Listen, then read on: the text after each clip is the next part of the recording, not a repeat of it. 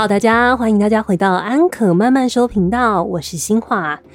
听到这个充满野性呼唤的音乐，今天呢要大家脱离宅在家的三级警戒，进入雨林深处，来了解到今年夏天大陆最红的动物网红非西双版纳的亚洲象断鼻家族莫属了。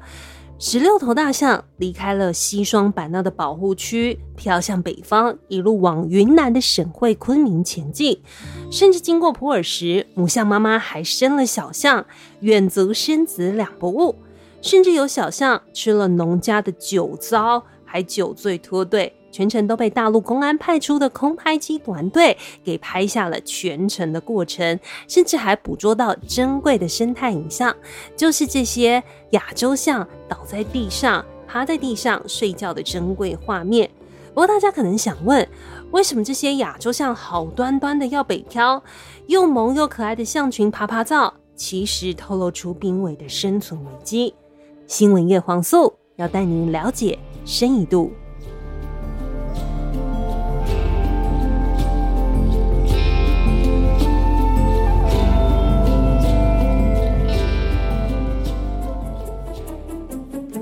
好，那么北漂的象群，他们到底要去哪里呢？其实象群之所以会北漂，是从地理位置上面来看的。大陆云南省非常的大，但是他们的省会昆明就在整个省的正中央，而最南方呢，就是西双版纳，所以。西双版纳其实就是这个象群的故乡了，所以他们就从西双版纳往昆明的方向前前进，就变成了北漂的象群。而说到西双版纳呢，大家可能印象比较深刻的还是台湾的教科书里面写的是一个基因的宝库，潮湿又温暖的气候。这是大家普遍的印象，但是很少人知道，这里其实也是亚洲象的故乡。而且在二零二一年的六月，让他们红遍全球，全是因为这个断鼻家族集体北漂。但断鼻家族呢，不是我取的哦，断鼻家族其实是大陆央视给予他们的封号。这个群体里面有一头母象。因为为了保护象群，所以他的鼻子有受伤过，所以给他取了这个名字。而且普遍大陆媒体在报道新闻的时候，都是偏比较严肃，或者是希望自己专业权威的形象，所以很少会做一些拟人化的报道啊，或是呃取一个绰号。但是断鼻家族呢，这一群大象却成为了一个特例，甚至呢很多。呃，主流的媒体都争相报道，因为他们在网络上热度非常非常的火，同时呢，对大陆的呃相关宣传、宝玉的形象也是大大的加分。但现在我们要话说从头，到底他们为什么要北漂？又从何时开始北漂的呢？时间可以追溯到二零二零年的三月十五号。这十六头的野生亚洲象，就是从西双版纳进入了普洱，当时就引发关注。引发关注的原因是因为他们不断的在农家里面打家劫舍，呃，吃农民们收成的一些作物，甚至闯入玉米田里面吃玉米。用农民呢就会觉得非常好气又好笑，说哦，这些亚洲象真的是非常非常的识货，因为。他们只吃成熟的作物，不吃不成熟的，因为不成熟的不好吃。好，而且他们在普洱的时候还生下了家族的新成员一头小象，所以他们族群因此而壮大。但是在北漂的途中呢，其实还有两只公象脱队了。那么有只公象还非常的调皮，因为很热嘛，他想要消暑，居然把农民的。鱼塘的堤坝直接给踩烂了，导致里面的鱼都流光，然后他自己在里面消暑，很舒服。不过这农民也非常可爱，不仅不生气，还说他每天会来看他两次，因为想说看他过得好不好啊，关心他一下，甚至说如果有一天这只公象走了。他还会有一点想念他，展现了很多我们的嗯新闻元素里面一些人情趣味的地方，就是蛮暖心的新闻。但是呢，随着这个象群离开普洱之后，一路往玉溪前进，一路不断的朝北前进，后来又到了峨山县，离昆明越来越近，越来越近，然后甚至到了玉溪，甚至到了呃昆明的晋宁区的边缘，近二十公里，其实非常非常的接近。这对当地来说是非常头痛的。十几只大象如果进入车水马龙、那种高楼大厦、人员密集的大城市里头，那还得了？要疏散整个城市吗？到底应该怎么做呢？而且这个其实他们在引导象群尽量避免进入城市的区域，也做出一些新的措施。比方说他们在高速公路上面设置路障，然后让这些象群们没有办法轻易的穿越。或者是另外一方面呢，他们会准备一些凤梨水果山来诱导他们，然后沿路像是丢饼干屑堆这个水果山来诱导他们去一些比较野外的地方，比较不会出现人象冲突的一些局面。但是其实现在看起来，这个断笔家族走了一年多，超过五百多公里的路途，全程呢，官方的监控都是如临大敌的，非常紧张，希望可以好好妥善处理这个象群北漂的事件。所以他们采取的方式是比较，嗯，消极吗？也不算消极，蛮积极的，就是一尽一切努力帮象群开道，然后透过空拍机来监控。希望呢，人可以避开象，不要有人象的正面冲突，造成任何的人员伤害。而随着画面不断的放送呢，这个断笔家族就开始爆红喽。像是有一些趣味的消息，也随着空拍机的拍摄，然后在大陆的网络上放送疯传。像是小象闻到农户家里面酒糟的味道，其实这个味道呢，他可能误以为是水果发酵的味道，就狂吃了酒糟。但是其实呢，大象是很难代谢酒精的，它就醉倒了，直接脱队。最后是赶了一天一夜的路，才跟上了家族的脚步。甚至呢，他们还拍到了象群集体午睡的画面。这个画面是很珍贵的，因为专家说象群通常是站着睡觉，因为他们体积太庞大，躺着睡容易压迫到心脏。就算他们会侧躺着睡，可能也只是十分钟而已，因为对心脏不好嘛。但是呢，也是因为一路跟拍，也拍到了他们集体躺着睡觉，然后把小象团团包围的可爱画面。沉睡的模样呢，也透过他们的媒体在全球放送。所以呢，现在大家都会想到云南，就想到这群可爱的亚洲象。而现在呢，其实整体的大陆舆论对于这些打家劫舍的亚洲象，普遍来说都是偏正面的。有央视记者去采访农民说：“哎呀，这些大象吃了你家的玉米啊，你有什么感想？”他就说：“大象也饿了，他不是故意的啦，那就让他吃吧。”而且现在不止。呃，村民们他们很关心大象，刚刚也提到，就是说很多外媒的报道，而且外媒报道的角度很难得的是清一色的正面评价。呃，他们可能会做几个角度，就是评论说大陆当局在这一次的危机处理当中是如何动员公安，还有山林的守护系统一路空拍，或者是提前预警民众要避开人像的正面冲突。除了还是有一些少数。嗯，网红比较脱序，他们去追逐这些象群的动态，想要做直播蹭流量之外，其实普遍来说呢，展现的都是大陆社会普遍一片的呵护声，要象群们吃好喝好，欢迎来做客。整体氛围感觉就是，哦，这些亚洲象是不是有机会可以成为四川猫熊之后大陆国家一级的保育类动物，一个新晋的网红呢？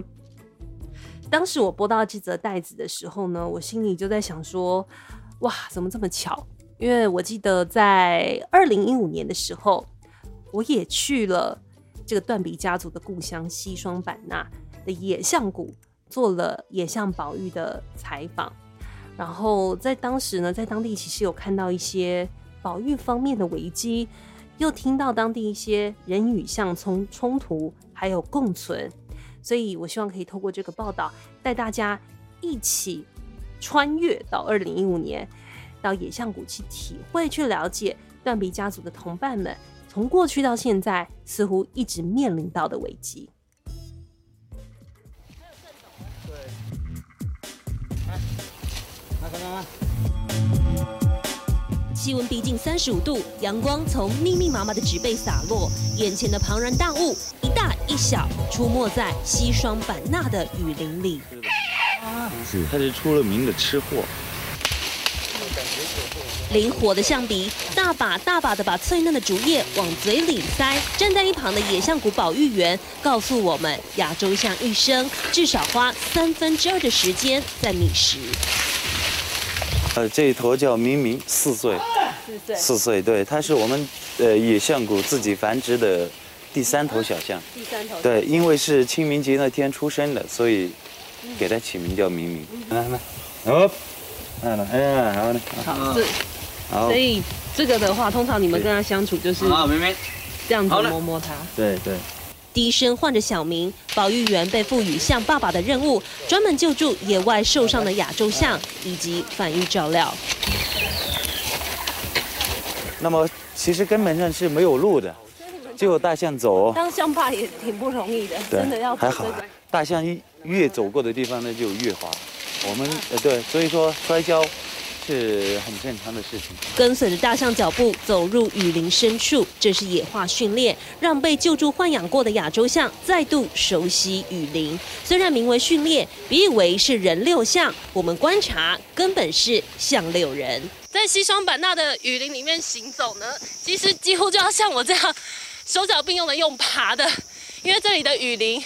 其实平均的坡度都超过了四十五度，而这些路径呢，我们走的路径都是平常野象会出没的地方，所以后面这两位野象爸爸平常就会带着园区里面救助回来或是他们自己繁养的野象来到这边进行野化训练。除了山路很陡很危险之外，他们还要同时看顾这些还没有完全野化的大象的安危，其实相当辛苦，一天可以走十多公里路。好，当时我跟摄影记者，我们跟着野象谷的象爸爸，也就是保育员，一起走入象境。其实所谓的象境呢，就是一个很原生态、很野生的雨林。那大象走在前面，它走过地方，可能就会清出一条道路，就跟着。所以它是没有一个既定路线，没有章法的。我们当时是要进入这两头亚洲象进行野化训练。我们大约拍摄了一个早上，快五个小时。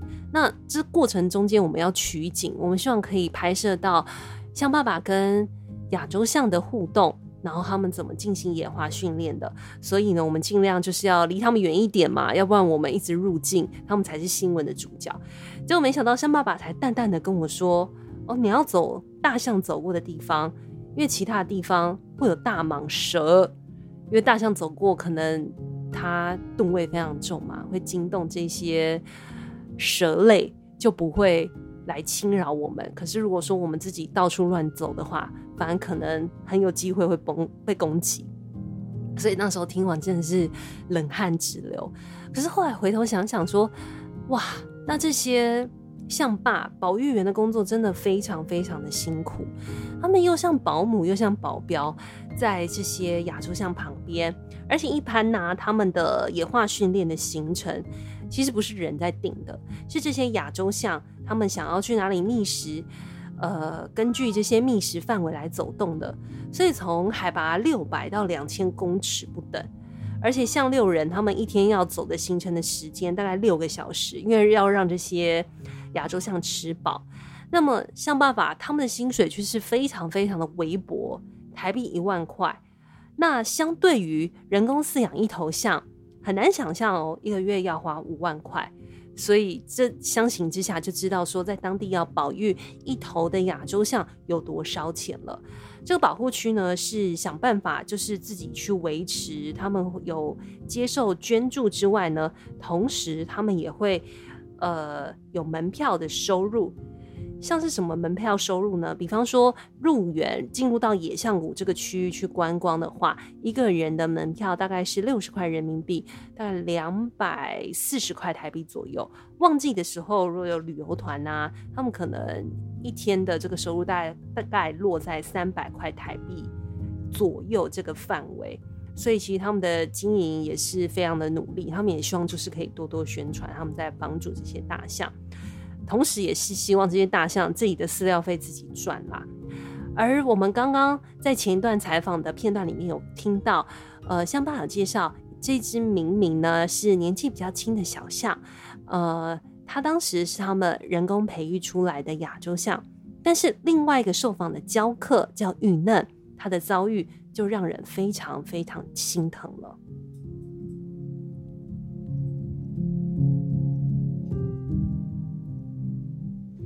区外的野象，命运却大不同。到伊嫩，伊嫩，哎，是一头救助的这个戒毒象。戒毒象，嗯，是一头那那个母象啊，嗯，十四岁。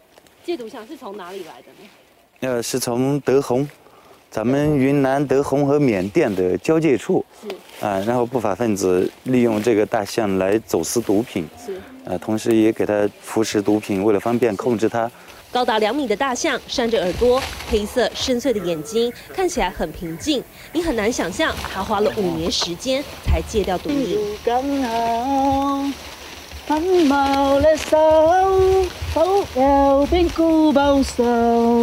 有点不可思议，但其实对于大象来说，如果它在紧张的时候，你轻轻的抚摸它一下，然后给它唱首歌，要那种低沉，其实对它帮助这个心理平衡。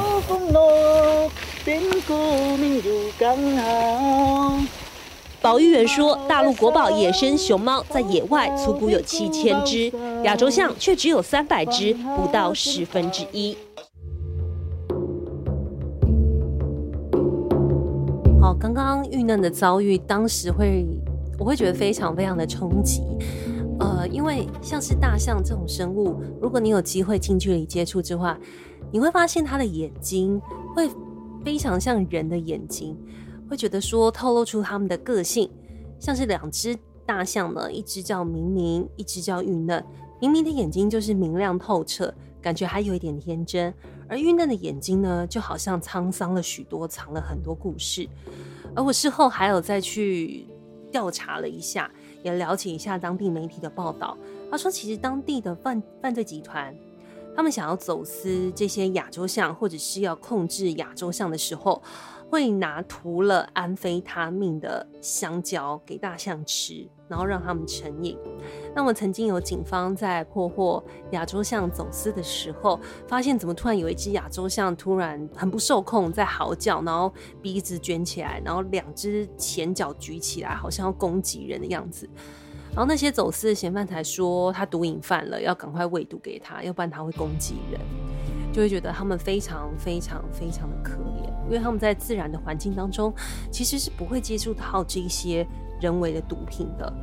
而遇难呢，他虽然幸运被救助了，但事后我们也在采访当中，事后我们有些补访嘛，嗯、那么这个象爸他就说。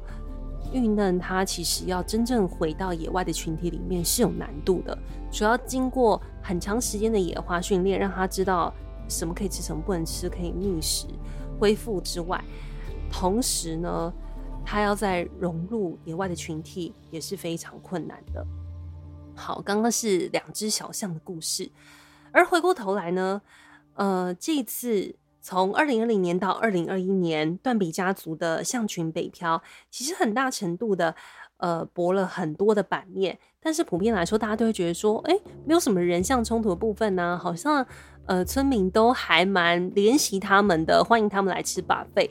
但其实真实官方报告的数数据，这些象群造成的破坏是非常的惊人，像是他们在元江县还有石屏县。根据媒体的报道，肇事了四百一十二起，然后还破坏了农作物八百四十二亩，面积非常的惊人。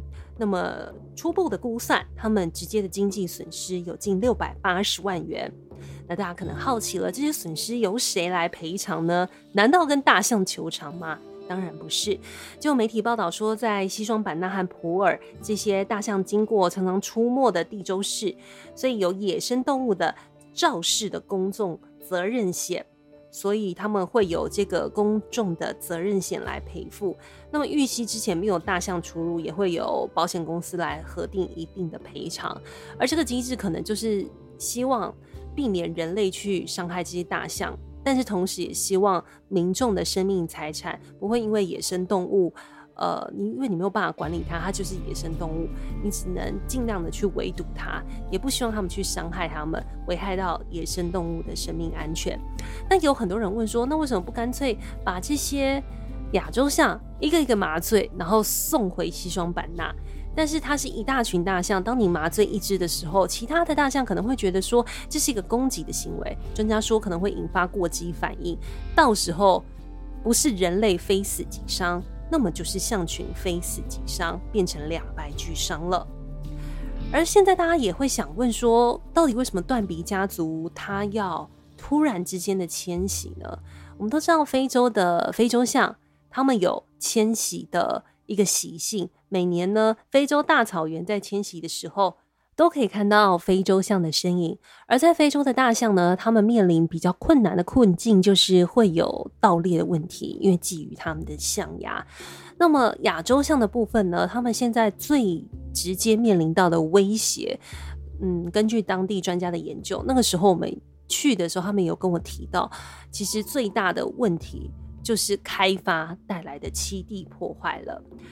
呃，因为西双版纳呢，在过去他们八零年代开始开发，因为气候的关系，所以官方其实是蛮鼓励他们去种植茶树啊，或者是呃一些橡胶树。但是这个种植呢，就可能雨林被砍伐，他们的活动范围就变小了，栖地变得破碎化。然后之后的城市开发，道路又分隔，那么人多了，城市要建设需要电力，盖了水库、水力发电站。那么本来这些象群，他们可能只要涉水而过，就可以到另外一个栖息地去觅食，他们可以来来回回的走动。但是呢，有了水库之后，他们根本就过不去，没有办法涉水而过。但现在因为当地的保育，这些亚洲象的族群其实是有所增加的。但是象群增加了，栖地却是慢慢的破碎化，并没有随之而增加。所以他们为了求生存，才会出现了象群迁徙。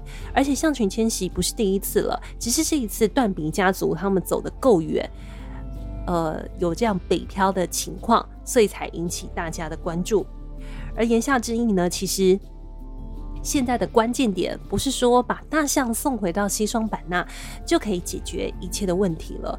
如果七 T 的完整性没有被保障的话，这些象群的迁徙恐怕有一天还会再度出现。好的，以上就是今天的新闻叶黄素。如果你喜欢我今天分享新闻幕后的故事的话，不要忘记给予五星好评，或者是订阅我的频道。谢谢大家，希望有愉快的一周，拜拜。